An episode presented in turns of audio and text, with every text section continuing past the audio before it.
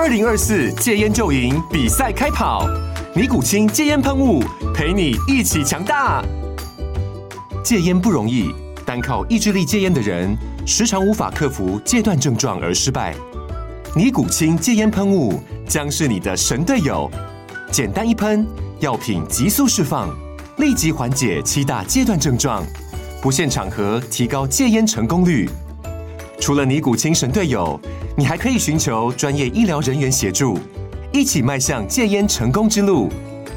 尼古清戒烟喷雾，用科学方法戒烟，请咨询全台各大药局及戒烟门诊。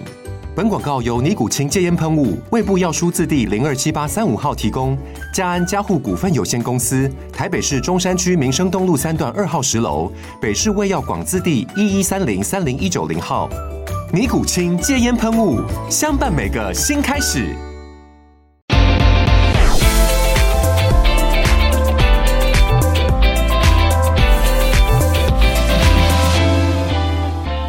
各位科技岛听众朋友，大家好，我是科技岛导游凯源。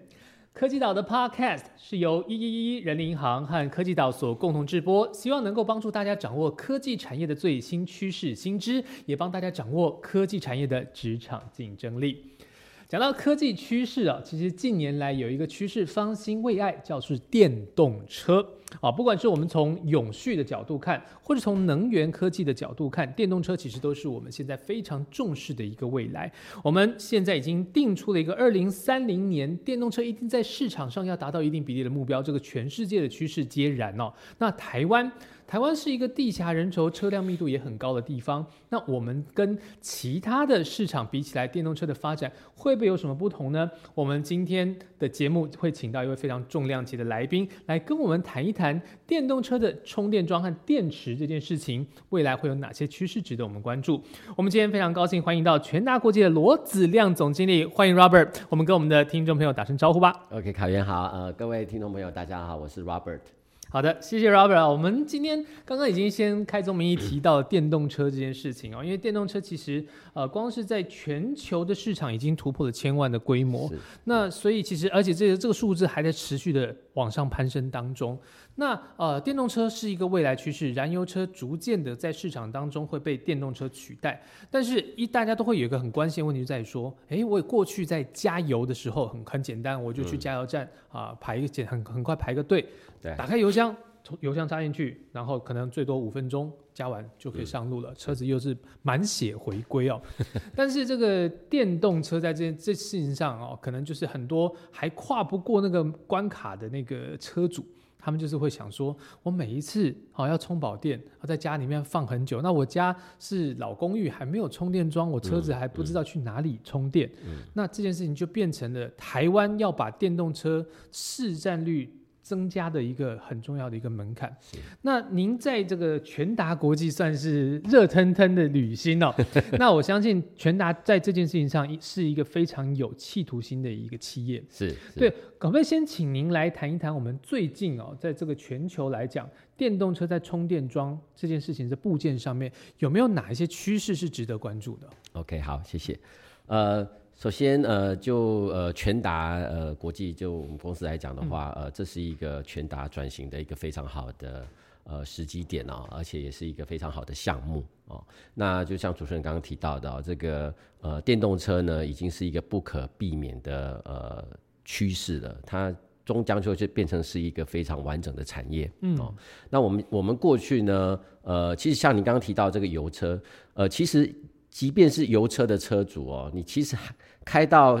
你的这个 觉得油快没的时候，其实你还是会焦虑，对哦，附近有没有什么加油站？当然现在当然是很容易的取得了哦。那那所以呢，其实你反推回到这个电动车的车主呢，现在的车主或者是未来的车主、潜在的车主呢，这个都是一个最关心的议题。哦，那啊、呃我们台湾呢，呃，先不讲电动车好了，我们就讲说，比如说像 GoGoRo，嗯，哦，这个台湾算是先驱，对对不对？那 Google 会成功的一个原因哦，就是说会造成这么多呃人呃，就是转换这个呃机车变成纯纯纯电的机车呢，当然有不同的理呃因素啦，可能有政府的补贴或什么的。可是呢，我觉得 Google 一开始就把怎么让电池呃这个电动机车的电池很容易取得，嗯，很容易交换，甚至是从呃呃驾驶者的角度来讲的话，它相对的付出也相对的呃不会是那么贵的情况之下呢，其实这个产业才有办法呃呃发达起来，是涨起来。你中间如果缺了一个，比如说呃你你那个电池站不是这样换电的话，你要在家里自己充电的话，我相信那个整个成长的趋势会跟呃现在是不一样的。是以电动机车来讲，当时在因为台湾是机车很多的一个国家那所以其实在台湾的经验其实是值得全世界参考。是但是那个时候台湾在刚要推电动机车的时候，是确实就有一个很很激烈的辩论，是是要用充电还是对换电的。对，那 GoGo 对他们就是毅然决然，他们认为换电一定是趋势。对是是对，那其实当时那个决策还蛮多人不是那么看好哦，因为他们会觉得说。机车的这个电池容量没有很大，讲真的，充电又没有很久。是那而且它的那个充电桩又不像说汽车充电桩，它的这个部件成本比较高。是那他们会觉得说，那其实部件充电的应该比较容易，成本比较比较低，然后也可以比较快速推行。是，但是现在 GoGo 用他们部件的这个电网是证明说，哎，他们才是有远见的那一方。对，没错对，。所以我相信全达是不是能够从这件事情中带给我们一些启示？对，所以呃，我们当时想的就是说，呃呃，就像刚刚主持人你刚刚提到，台湾的一个政策是在二零三零年有要有百分之三十的这个电动车的呃比例啊、是那现在大概二零二三年，我们大概只有三 percent。是对，那如果以这个台湾整个汽车的这个市场来讲的话，我们推估大概在二零三零年应该是有五十几万辆呃上下的电动车会在这个台湾跑来跑去。那呃呃，我们参考其他国家的呃，比如说欧欧欧盟的一些呃呃统计呢，大概呃十个车主呃一个一个充电的设备服务呃十个车主是最好的比例，就十比一、那我们刚刚讲说，如果二零三零有五十辆呃五十万辆的电动车的话，你大概就要五万只万个以上充电桩。对对对，哦好，那呃五万支充电桩，就像你刚刚讲的，如果 Google 当初是盖这种固定式充电桩的嗯。话，你可以想象的问题就是会有机车一直在那边排队。对，好，那我们先不讲效率的问题，你把它幻幻想转换过来，变成是如果是汽车的话，那那个地哦，占的体积又大，对不对？对，那第二个，汽车本身的呃充电的那个时间相对的长，嗯，那如果你要考虑到我们所谓的快充的话，老实说，呃，呃确实台湾的电网或者是台湾的电能的资源的能力，这一定要被考虑在里头、哦。我觉得这件事情，当然台湾有一个急迫性，可是不表示其他国家就有所谓的充裕的电能做这件事情。所以我们在想这件事情的时候，呃，第一个就是说，固定式的充电桩是不是最好的解决方案？哦，那呃也因此，我们相对于固定的时候，大家会想到说，那移动式的会是怎么样？嗯、哦，那现在固定的话，有点像是车子呢要呃充电的时候，它它要去找这个充电窗。对，那我们想用移动式的方式是变反过来，变成是车子在任何情况下停在一个当然是我们可以服务的场域的时候呢，这个充电桩呢可以去找它。嗯，对，那那你想想看，这个这个就产生很多不同的应用场景了啊、比如说呃。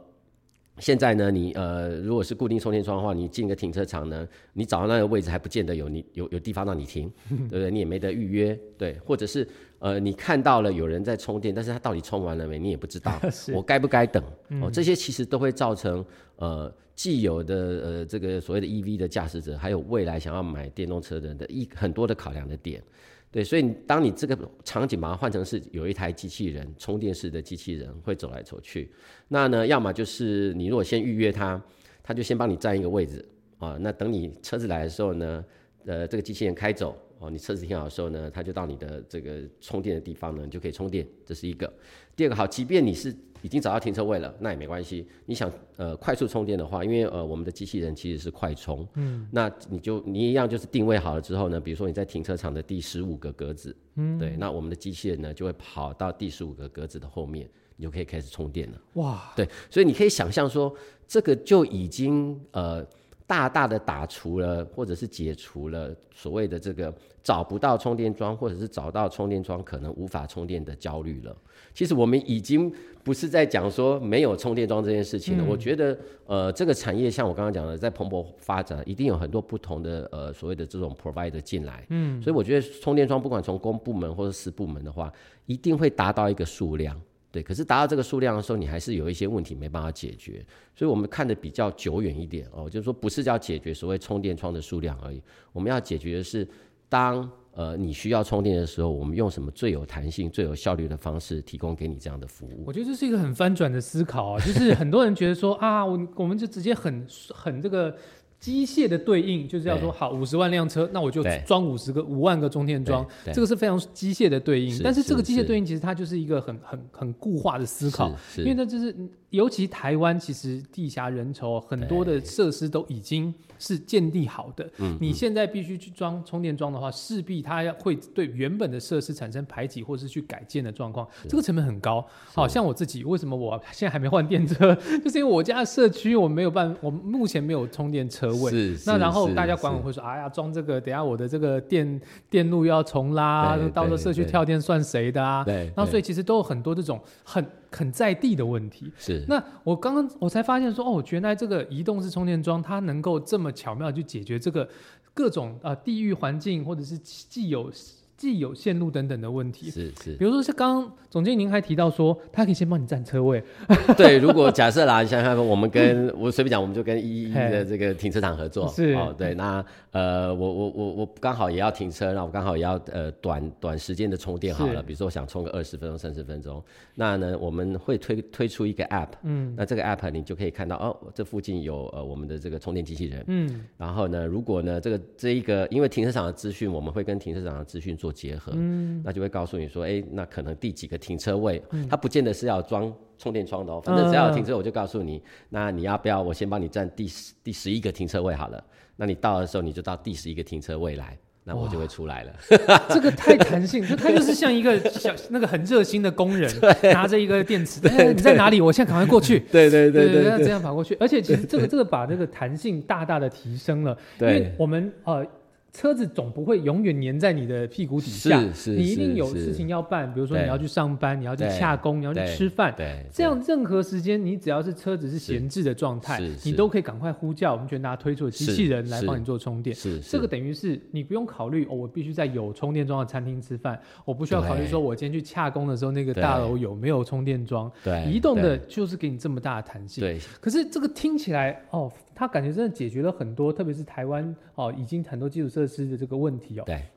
难道他就没有什么呃必须要去克服的难关吗？OK OK，好，呃。呃，讲到这个之前，我再再 echo 一下你刚刚提到，嗯就是说这个社区啊，啊、是。不管是老旧或者是呃，可能呃居民对于说装这个电动窗的一个态度啦是。啊，所以呢，我们呃我们现在这个产品的设计呢，呃，因为它其实是一个储能的装置，嗯、那这个等一下我会讲到，它有它的优势，当然也有它的一个呃极限啊。那它是一个储能的装置呢，那意思就是说，其实如果呃整个大楼，比如说大概四五十户的大楼，你如果停电的话，其实我们的这个机器人呢，可以大概支援两到三天。这种公共设、公共区域、公共设施，比如电梯的电力。哇，对，那我们会用这种角度来跟呃社区的管委会或者是社区的大楼沟通，就是说，第一个，这个其实是储能的设备，我觉得这件事情其实大家都应该是能接受的哦，因为因为这个大家对电力这件事情，其实现在的呃焦虑程度不亚于电动车主。OK，这是第一个。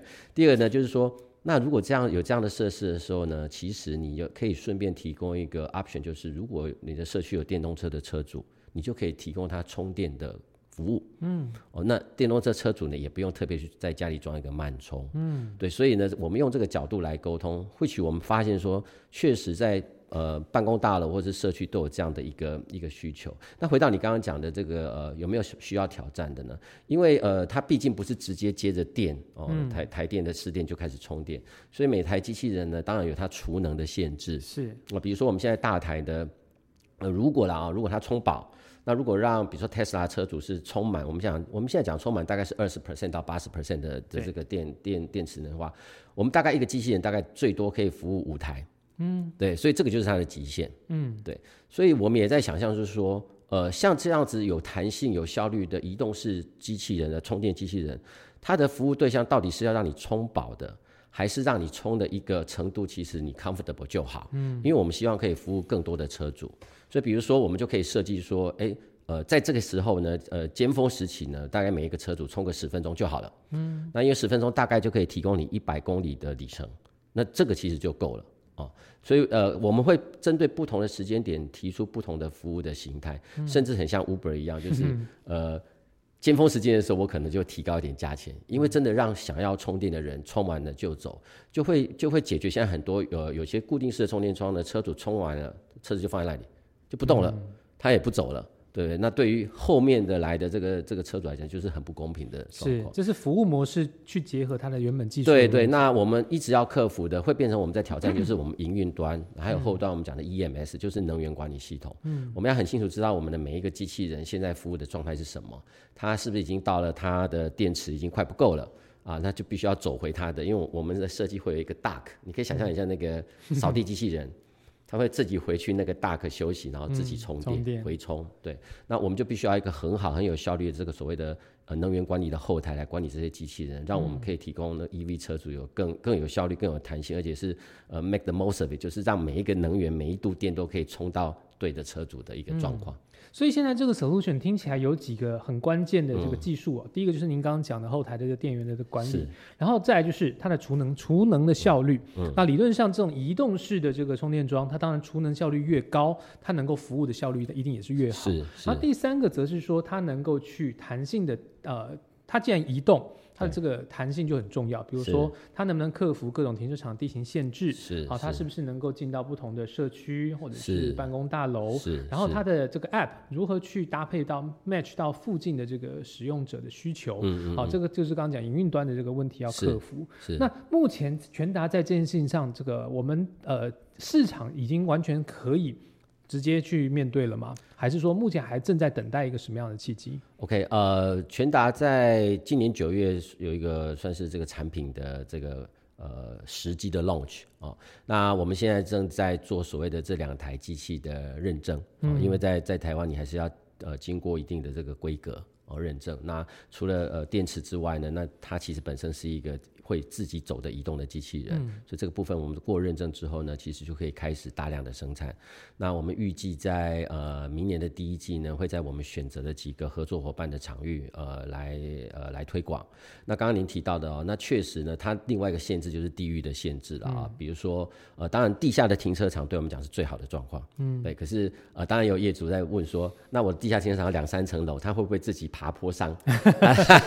对，像像这个话，尽量我们就会尽量去解解除这个机器人可能会在这个环境遇到的一些状况、哦。那我们呃呃就一样会有场刊的同事去，然后提供最好的一个 solution。那当然我们呃对业主来讲的话，如果他有既有的呃固定式充电窗的话，那我们呃就会 propose 说，移动机器人就是一个你很好很很有弹性可以使用的哦。比如说星光三月的周年庆哈，你这个临时车子这么多，你再加个两三个固固定充电桩根本来不及，嗯、这是一个。那第二个呢啊，我们也会呃，如果对于一个新的场域的业主来讲的话，我们不会只推所谓的移动机器人，嗯哼，因为确实你固定的加移动的，这是最好的组合。对，那当然成本会不一样，所以我们也要考量业主的 budget，还有业主他呃他如果引进这样的设备，他到底他想要服务他的客户的呃想法是什么？是呃有的是说那就 free up charge。对不对？那有的是说，那那那没关系，你帮我们营运，那我们再来拆分。所以不同的场域、不同的业主的 business model，这个我们都必须要考量的。哦，这其实真的听起来有很多的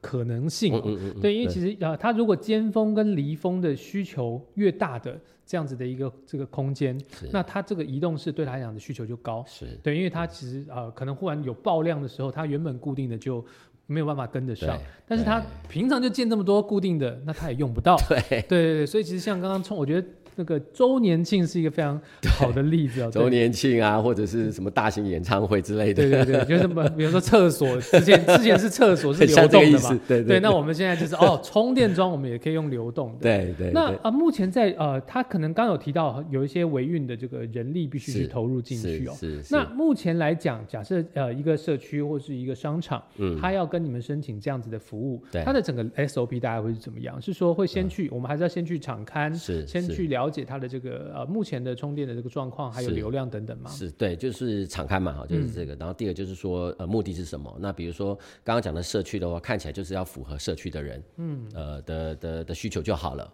哦。所以那个场域有点是 private 的，它其实不会对外公开的哦。那这个这个来讲，我们就有不同的设计。even 我刚刚讲的，我们的 app 呢，都可以帮社区社区做一个就只有社区人可以 access 的。哦，因为你你别人来这边充电是也不 make sense 嘛，对不对？那呃，其他的公共场域呢，呃，有可能是 shopping mall 啦，那有可能是一般的这个呃政府啊或者私立的停车场，那我们就要看其实它的，因为呃，比如说像停车场的话，呃，目的不一样，真正外面的这个营业的停车场，它当然就是希望能够抽呃收停车费为主。对，那呃，不管怎么样的话，机器人呢，如果不占位置的话没有问题，可是机器人本身还是会占一点空间。哦，那怎么让机器人在这个场域里头，它有一个很安全的地方，它可以呃在那边休息，在那边回冲，可以跑出来，这个都是我们在场刊上面非常重要的点。那最后当然就是我们刚刚提到 business model，因为呃业主的 budget 不一样，那有些业主呢可能觉得呃对外讲是要做形象的，那我愿意把整个设备买下来，嗯，那我就可能免费提供给我的客户。那有些业主呢觉得说，哎，那我只是当成是提供我这个客户的一个潜在的或者是价值服务，那他可以用租赁的方式，那我们就在上面帮他们营运呃这个充电的服务，那大家拆分这个呃电能上面的这个收入。所以，呃，就像你讲的，就是这个，呃。大概我们现在已经 lay out 了几个不同的场域的 business model，那当然看到不同的业主的需求，我们就会做调整。所以看得出来，目前在商模的部分其实是充满弹性的，就是看基本上呃有什么需求，我们都还可以来谈。是是。那刚刚谈到说，其实都是以快充为主。对。那快充啊，根据我们最近有看到一个新闻啊，就是特斯拉的算上是比较极端的案例，在美国有一个算是营业用车，他开特斯拉，结果他呃。大量的去使用快充，而且它的。它因为都要跑很远啊，所以它就变成说都充到九十以上啊。刚刚我们呃，Robert，你有提到说，其实我们可能在尖峰时间建议大家不需要真的充到饱啊，充到够用就好。一方面是可以增加流动率，但是另一个方面其实好像电池健康也是一个考量啦，就是好像其实并不适宜真的是把它充到很饱再上路，这个对于电池锂电池来讲也不是很好。那所以我们目前这个移动充电桩在呃这个机制上啊，也可以设计说啊，我们充到多少就。呃，让它就是不不要继续充，还是有目前有什么样子的机制去对应？呃，对，就是我我刚刚讲的，呃，最简单容易 straightforward 方式就是我限制你充电的时间，嗯，哦，因为时间大概代表着就是你可以增加多少的里程率，这是第一个。第二个呢，基本上呢，呃，我们现在应该是可以得到资讯，就是那个车主呢 plug in 进去我们的设备的时候，其实我们可以得到它电池的一些承载的状况，嗯，哦，那比如说，呃，它确实是二十 percent 而已。对不对？那真的是很很低的一个电池容量的话，那这时候我们大概可以额捞让它充到百分之五十，哦，类似像这样子。那就像你讲的，如果是离峰时间的话，那他想要充饱，那就就充饱，就让它充，充饱。对，这的确是非常弹性的做法。我们这个 solution 叫 e hero。e hero。对，所以其实我自己听的都非常心动啊，所以看到就是我们希望我们社区可以赶快引进啊，因为其实现在刚刚讲的啊，这么多弹性的。可以应用的这个空间，是我们对于未来电动车能够应用的面向更加的广泛了。所以现在，如果你还跟我一样，对于啊目前充电这件事情感到焦虑，或者是说对于目前基础设施部件没有办法跟上进度，觉得有点可惜的话，赶快期待我们全达推出的 e hero，真的可以解决我们很多的问题哦。那我们除了 e hero 之外，我们也要再跟 Robert 聊聊他自己在职涯上面的一些心路历程。那我们下一集更多精彩节目。我们下次见拜拜。拜拜。